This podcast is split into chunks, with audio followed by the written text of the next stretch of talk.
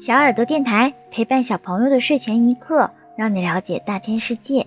小朋友们晚上好，我们又见面了，我是你们的小耳朵姐姐。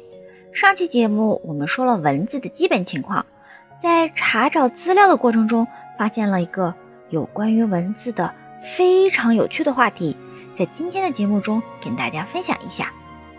鱼有时候对我们来说是一种非常浪漫和美好的回忆，但是。对于体积微小的昆虫来说，可能就是一场大灾难了。一滴雨珠的重量是蚊子体重的五十倍之多，再加上下落时的加速度，我们所说的毛毛细雨碰上蚊子，不亚于一辆中型大巴车全速撞到人身上的灾难事故。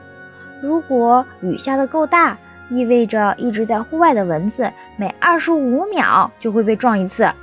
照这样看，蚊子应该是下雨天都不敢出门的。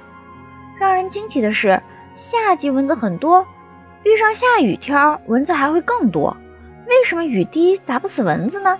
难道是因为蚊子身材小巧灵活，能够完美的躲避雨滴的袭击吗？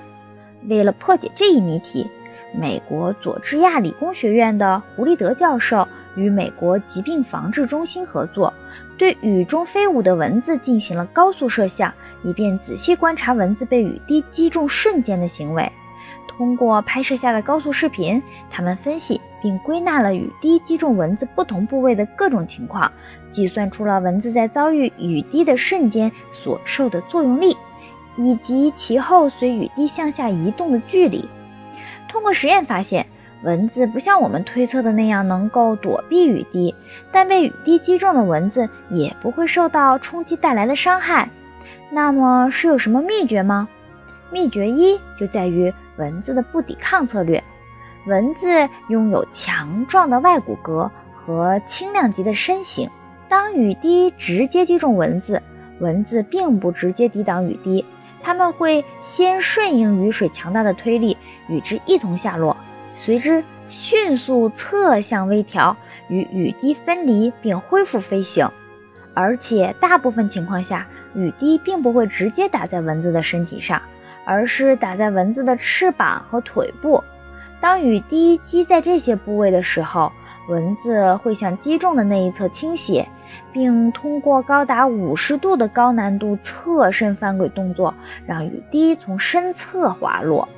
从受力来说，当蚊子在空中被雨滴击中，并采用不抵抗策略时，蚊子受到的冲击力就减小为自重的五十到三百倍，只相当于蚊子身上压了一根羽毛。这是蚊子所能够承受的作用力。除了避免冲击带来的伤害，蚊子雨中求生的另一个秘诀是它的疏水性细毛。蚊子身上布满了疏水的材料，在大自然中。动植物自带的疏水材料到处可见，比如荷花的荷叶，带有这些细毛的身体，使得蚊子在随着雨滴下落的过程中与雨滴保持分隔状态。这个时候，蚊子只要伸伸胳膊、伸伸腿儿，就能优雅地从雨滴里脱身而出。但这并不代表蚊子就能在雨天高枕无忧。若是雨滴击中蚊子时，蚊子好巧不巧地趴在一个地方不动的话，那么雨滴将施加等同于蚊子体重一万倍的力在蚊子身上，足以砸死它。有听众是不是很纳闷儿？花那么大精力研究蚊子不会被雨滴砸死，有什么意义呢？事实上，这项研究不只是跟蚊子有关，研究和模拟这些动物应对大自然的特殊本领。可以为科学家、工程师提供新的设计思想，解决机械技术上的很多难题，比如如何更好地设计微型飞行器。